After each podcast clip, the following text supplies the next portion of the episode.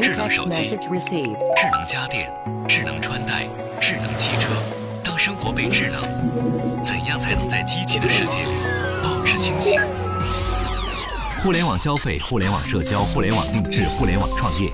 当生活被互联，怎样才能在网络的世界里游刃有余？FM 幺零三点九，无论是用收音机还是电脑，无论是通过手机还是平板，欢迎光临联谊会。郑博、张琪和您一起见识互联网时代的各色神马，陪您一起享受高科技给生活带来的全新变化。联谊会，享受互联易生活。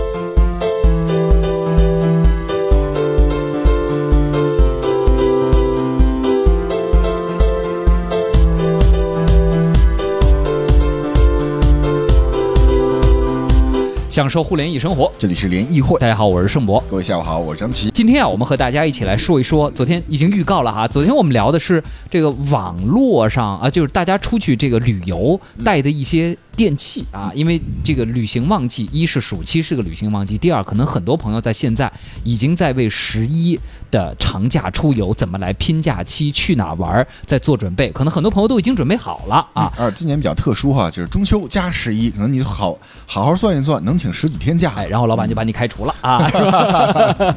对，所以啊，这个呃，大家的这个出门游玩的这个脚步越走越远啊，大家出国现在对于咱们北京这样城市的很。很多朋友来说是非常家常便饭的事儿了，但是怎么能够买到合适的机票？因为现在机票买起来太容易了，大家坐公交、坐地铁的时候，在 APP 上动动手指，机票就买来了。但是究竟在什么途径买机票更好呢？我们下载个航空公司的 APP，我们用携程、飞猪这样的 OT 呃 OTA 啊，是哪个价格会更便宜？还是说其实他们应该都是差不多的？这机票，尤其是国际机票。因为比较贵嘛，我到底应该在什么时间买是最合适的？怎么才能够买到又便宜又好的机票，又靠谱的机票啊？今天我们就和大家一起来说说网购机票的一些窍门和诀窍，尤其是背后可能大家都不知道的一些跟机票有关的知识。来，欢迎一下今天我们的联谊观察员，来自中国航空服务有限公司电商事业部的总监董素花，欢迎董老师，您好，欢迎董老师。各位观众，下午好，我是中航服董素华，非常高兴跟大家在这里聊聊天儿，哎，聊聊机票吧，聊聊机票啊。这个今天我们的节目有视频直播，大家在我们的微信公众号中回复“直播”两个字，就能看到直播的现场了。当然今天没有小姐姐啊，就是观赏性。董老师来就一问说：“哎。”是个男搭档哈，因为群聊里面发现“齐”是吧？对，“齐”只有这一个字儿哈，是不是叫女孩名字 啊？对对，我我我我已经说美女好，美女好，我内心默默的说，嗯，董老师好。哎，先来说说渠道的问题吧，董老师，因为现在确实一部手机走天下啊，大家手机里呢，第一可以下类似于像携程啊、飞猪啊。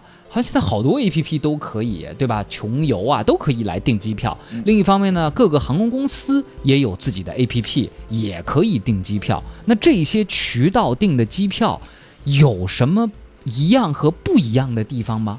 嗯，肯定是不一样吧。那个，咱们先说国内吧。你刚才特别爱提国际，我先说国国内特别简单。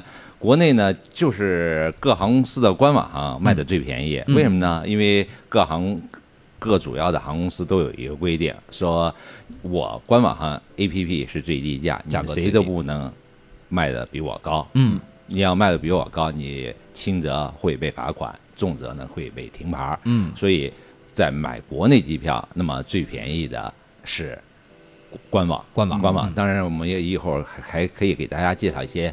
技巧 是吧？是吧？啊，好。那么，那对国际航班来说呢？国际航班来说呢，理论上也是应该是官网卖的很便宜啊。不，不是。但是我这一次就发现一个问题啊，比如说我要订北京进出慕尼黑的机票，嗯我发现呢，如果你买国航的北京进出慕尼黑，哎，官网是最便宜的 APP 啊。但是呢，你买汉莎的话，你发现汉莎官网的价格。往返组合就会比携程或者是飞猪上的要贵，这是为什么呢？这就是国内和国外航空公司一些理念上的不同。像刚才说国内的时候，国航国际航班也是国航呃国国内的各大航空公司呢，希望自己的官网上卖的是最便宜的，嗯，他也会把最好的仓位卖到自己的官网上去。嗯，而国外航空公司呢，他是因为他认为渠道。是我的衣食父母，我要保护我的渠道政策，所以他原则上呢，他会把便宜的票价放到渠道上去，而不是自己去销售。哦，理念不同。对，理念不同。现在实际上这种情况，呃，在国内已经维持很长时间，大家也会在钻这些。空子来帮着自己订一个合适的机票啊！但一般说到渠道，像 OTA 平台，他们的水分区间大概有多少呢？像火车票就比较透明了，每张票我给你加价五块钱。但是机票呢，它是有一定比例呢，还是说每张票的这个浮动水分不一样呢？因为现在国国从机票来说，也透明度已经很高了，官网就是一个标标尺搁到那儿了，所以水分也不是很大。但是机票呢，跟火车票不一样，火车票就比如说高铁就三种价格：二等座、一等座和商务座。但是呢，飞机是这样，同样的经济舱，它分什么？M 舱什么 O 舱外舱，但是我知道外舱好像在很多航空公司就是全价票啊。对，就这些，就是大家买票的时候，比如同样啊，呃，北京到纽约的经济舱，你会发现这个价格从。两千多、三千多、五千多、八千多，都是经济舱，但它后面会注什么 M 仓、K 仓？那这个时候大家在买的时候，是不是根本也不用管后面的 M、K 之类的？你只要看你哪个价格合适就可以了。对一般的消费者来就是这样的，因为我们之所以把经济舱标出很多仓位来，它不同的仓位呢，你发现它的不同仓位之间，其实上了飞机是没有任何区别的。对，而它的区别在于它的逆流层，也就是它的退改签政策是不一样的。啊，你买到不同折扣的票，那么你的退改签政策就不太一，就是不一样的。假如说你就计划好了，我今年十一就要去纽约去了，我就照着最低去买去，不会改变行程。嗯，还有些人呢会看到呢，我可能买一个经济舱呢是为了升舱的啊，那我就买到最低的那个可以升舱的经济舱。对对对对，嗯，还有一些人说呢，我可能坐公务舱、坐头等舱可能。呃，还差点意思。我买个超级经济舱，坐着相对舒服点，稍微与众不同。嗯，所以经济舱你可以看到它是有不同的价值的。嗯，同时它，假如说你不能确定你那个日期，可能还会产生一些变化，那么最好可以买一个可以更改的经济舱。所以它经济舱呢，其实分成不同的字母，你就把它代表着不同的。意义上的一些经济舱，明白了啊。冰棍儿说了，汉莎这两天暑期大促呢，而且持续时间长。去年买了，今年四千多到罗马的机票，如果四千多往返罗马，那还真是挺合适的啊，这价格。这个季节是非常合适的，对对啊。所以航空公司的就是航司大促，会不会也是其实很好的一个买特价机票的时间？其实每个航空公司你可以看到，每个航空公司都会有一些特价日，它每个月其实都有。像南航每月的二十八号，嗯，就是它的。呃，会员日，你在会员日中会挑到很多的产品，嗯，你可能呃不一定是你心仪的，但是你不每每月你去看，也许你就会选到你心仪的，嗯，那么找不到心仪的呢，你也可以看到，像比如也有一些窍门，比如说去国航，国航官网上会有一个发现的那么一个栏目，你点开发现栏目里头，它不仅有些特价的机票，它可能还有一些特价的机加酒的一些产品，嗯，甚至还会有一些。折扣券搁了那儿，你根据你国际的、国内的，还有一些航线的折扣券不等，所以假如说的实在找不着特别便宜的票，我去那个上面找找，也许还能会找到一些。找个新的发现，对，也许会有官网上面多探索一下，嗯，对对，嗯，像可能以前我真的比较就是比较傻吧，比较老实吧，买票的时候呢，就从可能就指着携程，嗯，查好了直接买这种，我总相信，比如说他按他的一套算法来说，应该不会差别太大，我这之前这个想法对吗？呃，不对。其实要是点对点的，咱们刚才说到国际航班点对点的，大家真是差不多。无论是从官网买还是从携程或者这种 OTA 上去买，大家价格差不多，因为它和国内机票是几乎一样了。点对点嘛，大家不会有太多的差距。但是，假如你这次旅行是一个较为复杂的行程，可能会涉及到两个甚至三个以上的航空公司来，这时候呢，我觉得可能 OTA 或者一些旅行社。他们这方面呢就会更强，因为。算运价也是一个技术活儿，所以而且这些高手呢，大部分已经散落在民间了，散落在啊，对对对对对对，因为航空公司已经多年，他已经靠机器了，他就不再养这些运价高手，而很多好的一些运价高手都是在我们这样的公司啊，或者在一些 OTA 啊，或者在一些旅行社的公司，他会经常会帮你算出一些 surprise 的。价格了，惊喜价格。所所以说到这儿呢，大家关心一个问题：那我什么时候买机票最划算？富田说，我呢国际航班就在国航的 app 买，我感觉最便宜是起飞前半个月左右。我曾经的最低票价记录是北京往返杜塞尔多夫，含税不到三千，单程不含税只要一百五十四块钱人民币。我当时以为我眼睛出问题了，以为坏了。包括我们也查到一个资料啊，有人说这个最便宜的这个机票的价格是平均。平均来说，哈，是在你出发前的第五十几天，就是大概可能一个半月左右那一段时间，说你你买机票，尤其是国际机票是最便宜的。也有人说呢，说你越早越好，比如说能提前一年，你今年买明年十一的应该是最便宜的。那所以这个有没有一个什么规律和讲究呢，董老师？呃。可以有一个明确的规律吧，航空公司机票应该是越卖越贵的，也就是说越早买越好的。航空公司是提前一年就放票的，嗯啊，但是还会有另一个明确的规律，就是航空公司呢推出特价机票呢会提前一个月或两个月，嗯，所以在一个月到两个月之内呢，你可能会看到一些特价的机票，嗯，这是一个常常就是常识性的一个规律，嗯，那么所以我们买机票呢，还是越早买。越好，嗯，但是你要想等那个特价呢，那么就会在提前一两个月去看一看，嗯，但是在某些特定的航线或某个特定的时间内，是不可能有特价的。比如刚说的十一长假，怎么可能会有对。特价呢？就长假的前后，还有比如说像七八九去美国航线，是的，中国现在有那么多学生可能会再去美国留学，七八月份是开学日，对，开学的季节。不可能会买到美国的，所以你要买这些航线或买这些时间段的，就别等特价了，越早买越好。嗯，但是一些常规的旅游航线，不是在这个时间范围内的一些，也可以去提前一两个月去你心仪的航空公司或者你喜欢的航空公司。的官网，或者是去一些 OTA 的网站哈去看看，甚至可以下载国内现在有些像旅游雷达这样之类的一些 APP，它会把你很多官网和 APP 上的价格进行比较，告诉你谁是最低的。嗯，是通过它不一定就要通过它去购买，但是通过它得到一些信息，你可以可以直接去那个 APP 上去买去。嗯，这个 app 叫什么呢？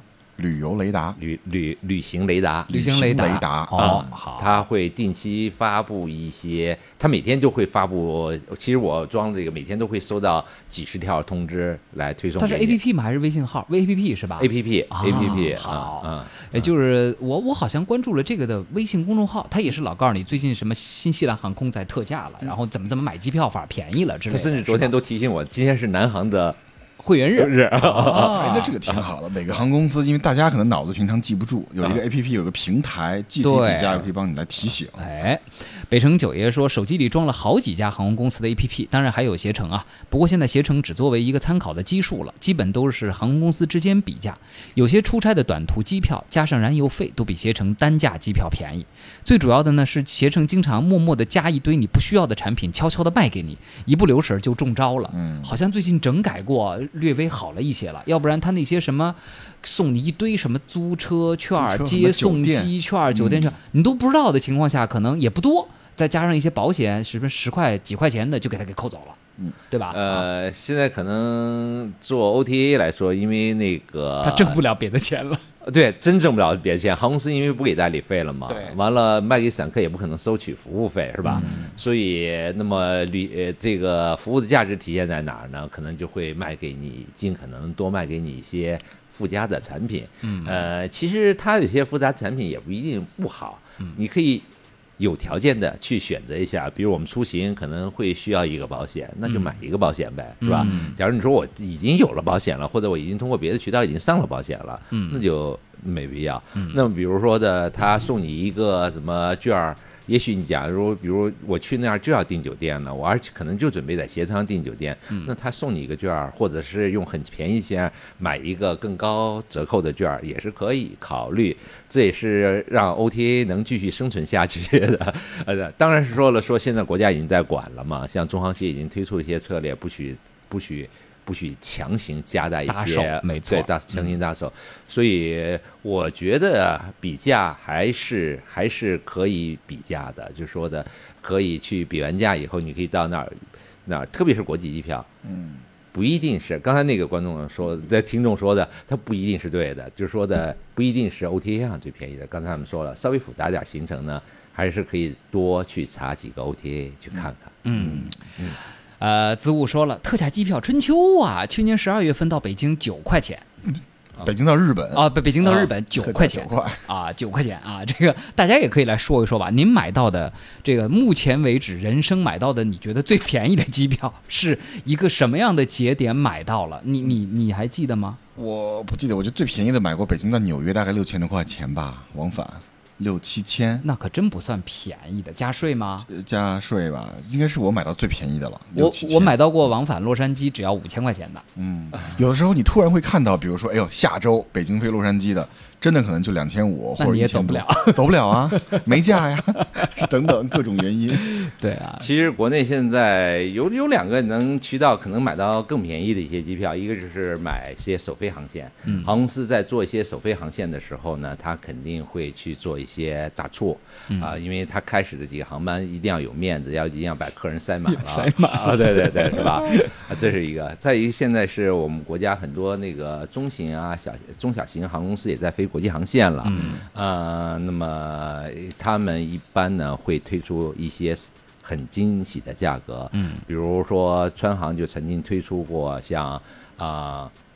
你要买一个北京到成都的往返六点八折以上的机票，就送你一个成都到布拉格往返的机票，送国际是吧？送国际哦。以前大家顶说买国际送国内，现在有买国内送国际。对，就我感觉现在一些二线城市出发的国际机票，我周围有一群所谓的羊毛党啊，就是他们经常会算这些东西的。他们现在经常会去一些二线城市出发的国际机票，说反而会比就是你加上连程，就是国内飞的这一段。都会比你从北京直接出发去那地方便宜。比如说，他们有人会从天津出发，对的一些国际机票，还有比如说类似于从像刚刚说的成都啊、长沙呀，就这些二线城市，现在也会飞一些国际航线。在一些特定节点上，如果你买这种联程机票的话，好像我看价格也挺便宜的。你要买，先不管是呃。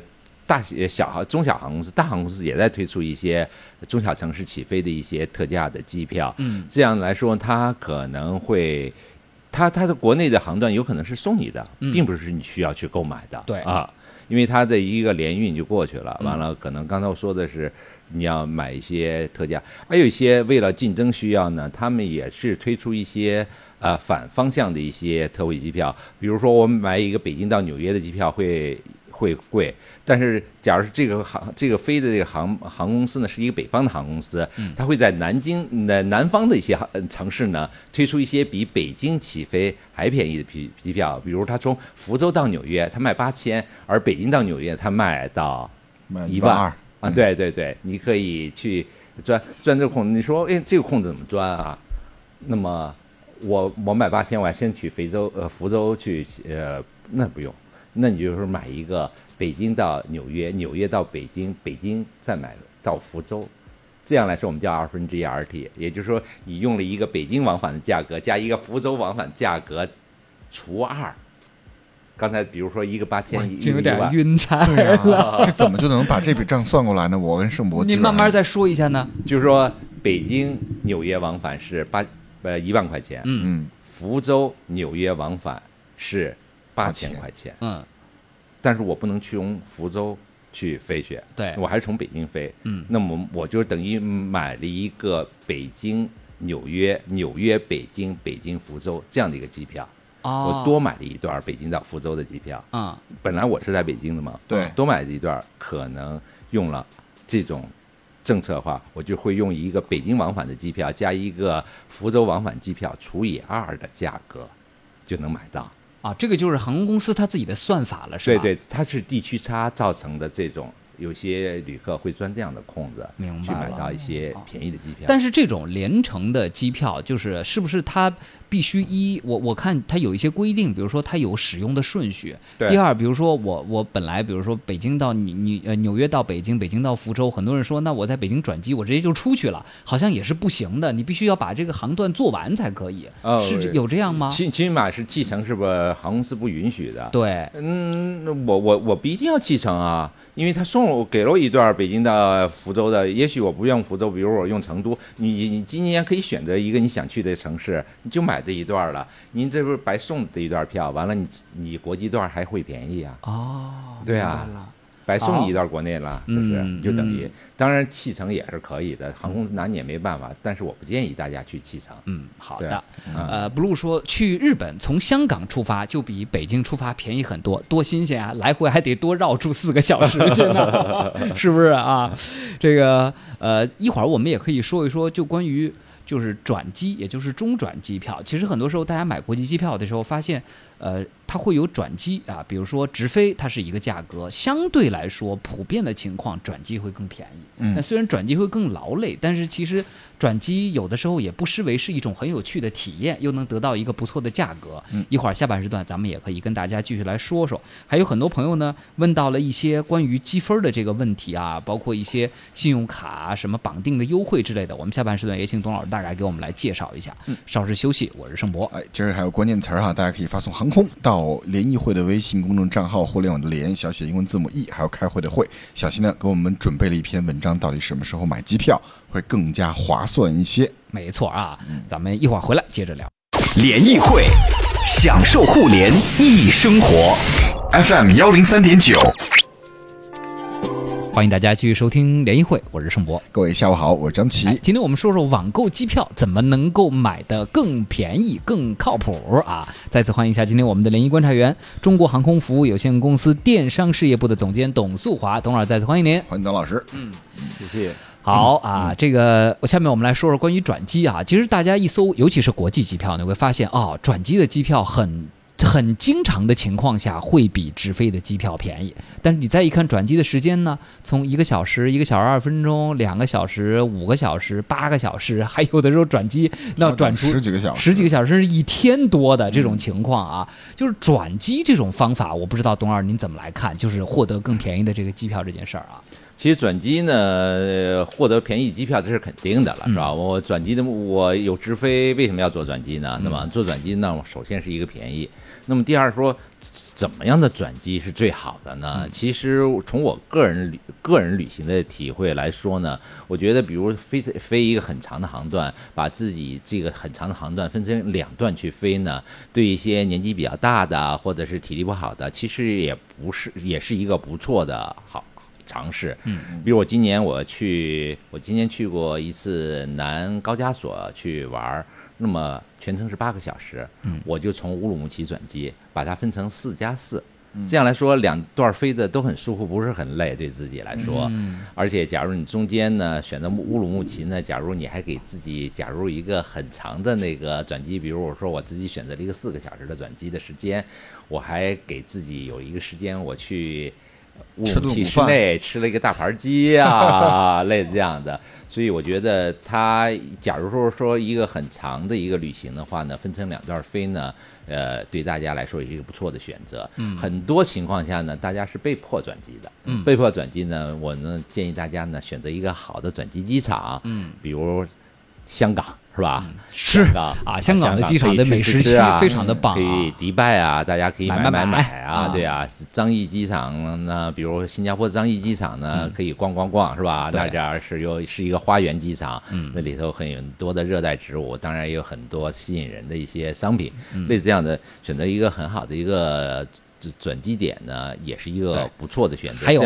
莫斯科机场，喝喝喝，就是因为很多喝酒了，是吧？对，因为很多人去欧洲都爱坐俄航的飞机，因为确实它便宜，而且呢，从莫斯科转呢也不是特别绕，就是去那个欧洲啊。但是你去发现，到了莫斯科机场，发现好多个，就俄罗斯人可能应该是很爱喝酒的，就一路转机走过去。咱们本来应该是一个小卖部，一个小。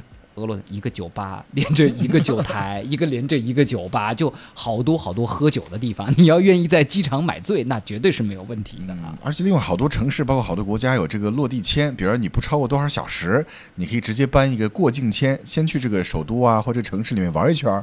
待个一天两天，然后再回来继续飞，这是不错的选择啊。比如刚才你提到香港，香港你只要持有中国护照，完了拿到很多呃，你要有第三方的签证，你可以在在香港可以停留七天，对。啊，那么你可以出去呃，在旅就就把它当成一个中途的旅游站点吧，对不对？或者是一个休息站，就是说我旅了玩了一圈有点累了，到香港吃吃喝喝或会会朋友啊之类的。都也还不错，嗯，对。啊，所以这种转机机票啊，这个大家也可以，因为你就看各个航空公司，它都有各自到自己，尤其是比如说欧洲这种啊，去欧洲他有到自己，比如说芬兰航空，他一定是在赫尔辛基中转，比如说这个荷兰航空一定是在那个比如阿姆斯特丹中转，他自己的基地中转，比如正好你说。又能多玩一个城市之类的，其实也是不错的一个选择。既然你不玩，你在一个城市，在这个城市逛逛，你可能回来分享给朋友说：“哎呀，我又多去了一个多去了一个地方，就是就是就是那传统话叫来都来了，还还还不多在一个地方打个卡呢，对不对？”对，我今天今天就刚刚说那个迪拜机场，就是我今天那个我今年给我一个朋友订订机票的时候，他就回程的确没有了。我说这这。没有直飞的了，我就建议他去迪拜，而且我当时给他定了四个小时的这个转机时间，我是害怕上一航班有点延误，他从一个呃东欧的国家飞过来，我觉得东欧的国家有时候飞机有点，呃，不新，机场不靠谱，他他定的是倒是定的是中东的。订的阿联酋的航空公司的给他，但是他那个机场呢有点不靠谱，所以他中间留了四个小时的转机时间。他当时说啊，给我这么长时间转机时间，我去干嘛去啊？他就说他回来以后就说你给我留短了，下次能给我再长一点吗？所以就是好机场转机流程会特别顺。对呀，他从迪拜机场，他从 A 区转到 C 区，他说我三三个小时就。才走过去，他说基本每一个区域都是一个大的 shopping mall，嗯，而且说在那儿购物没有任何语言障碍，说都是中国导购，每个迪拜机场百分之七十都是中国的中国人在那儿做服务。啊。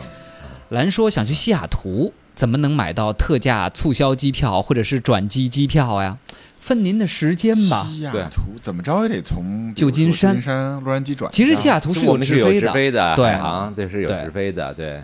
其实，但是直飞呢就要看价格了，有的时候会更便宜，有的时候啊就会更贵一些。直飞其实现在 OTA 上都有一个功能，你无论是像航班管家还是携程啊，类似这样的一些呃这些 APP 的这种软件上都会有一个提醒，也就是说你把你希希望的那个时间段或希望去那个城市给它搁里头，它会而且你把你的心仪的价格也放上去，它。低于那个价格的时候，就给你发通知提醒你。对对啊，所以大家可以尝试着用用这些 A P P 来帮你选择。对，就是有的时候你会发现一些就是不怎么中心的城市，它如果有一些北京，比如说跟北京啊直飞的航班的话，价格呢它两极分化，要不就会特别贵，就是因为可选择的直飞航线少，它就会贵；要不呢就会特别便宜，比如说我买到很便宜。买到过很便宜的从拉斯维加斯直飞北京的，因为北京飞拉斯只有海航好像是有直飞的，并而并不是每天都有。对的，但是呢，它那飞机呢确实，那我买到过很便宜的机票，但是后来我上飞机我才发现，你只要不在旅游旺季，那个飞机一大半都是空的，也没有那么高的需求，那么多的人，所以有的时候航司看卖的不好嘛，可能就卖的便宜一点了。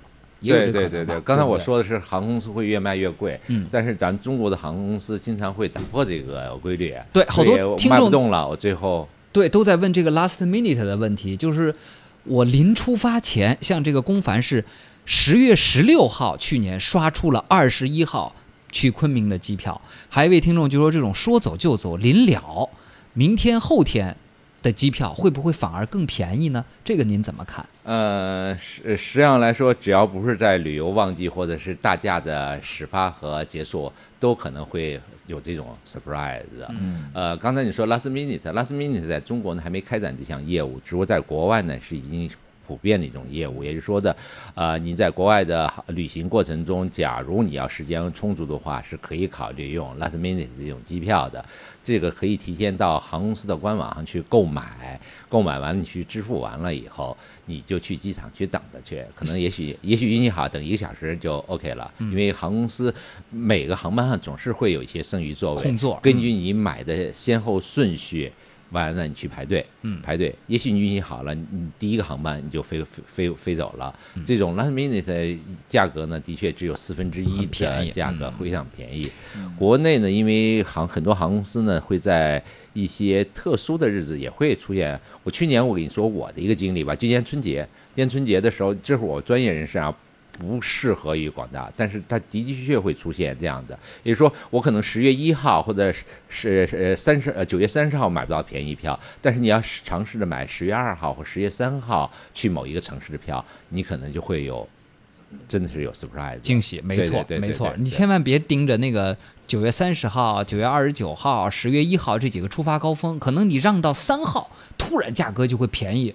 很多很多，我今年买了一个大年初三的票去广州。其实那时候我已经订好了一个呃某一个岛的呃广东某一个岛的那个酒店已经订好了，但是机票一直是增加，一直是增加，一直我从过了过我实际上我真是提前一个月就在看这个机票了，一直它就卖在增增加增加增加，一直到腊月二十三了还是增加。但是我我找航信的。朋友问了问，我说这航班卖满了吗？他说只卖了三成，所以我就特别不着急了。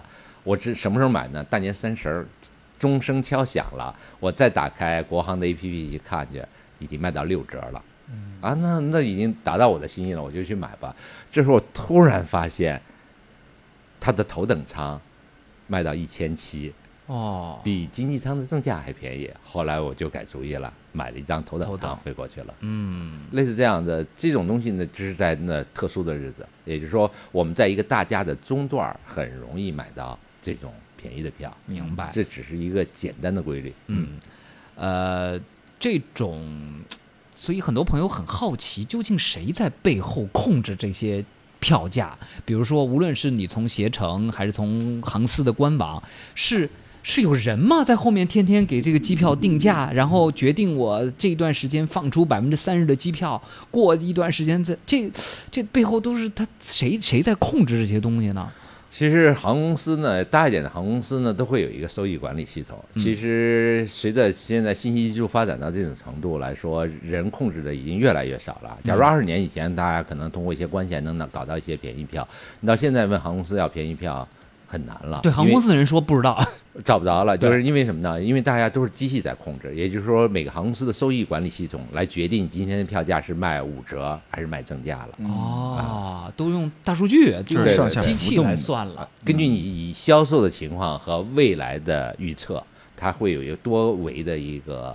模型、数据模型来测算，对对对，好高级啊啊！所以真的，你现在问航空公司的人说：“哎，你们航空公司的，我想买几月几，大概什么时候去哪的票，什么时候便宜？不知道，他人只能给你大概的参考，但是说不准了，都已经，对不对？我们只能告诉你说一些简单的规律。嗯，只是那些咱们回答一个问题啊，明年春节想去葡萄牙，你们觉得什么时候买比较合适啊？董老师，一般您会怎么建议呢？呃，那就是越早买越好，因为大家那个春节中国人去欧洲也是挺多的，嗯，因为而且我觉得像西欧这些国家，特别像葡萄牙、西班牙这样的来说，也是这两年的一些旅游热点。嗯，大家可能法国、德国去多了，完了现在反而去一些西班牙、葡萄牙这样的一些中小国家，因为他们那儿的消费水平很低，嗯，而且也很美。呃，而且主要是很美。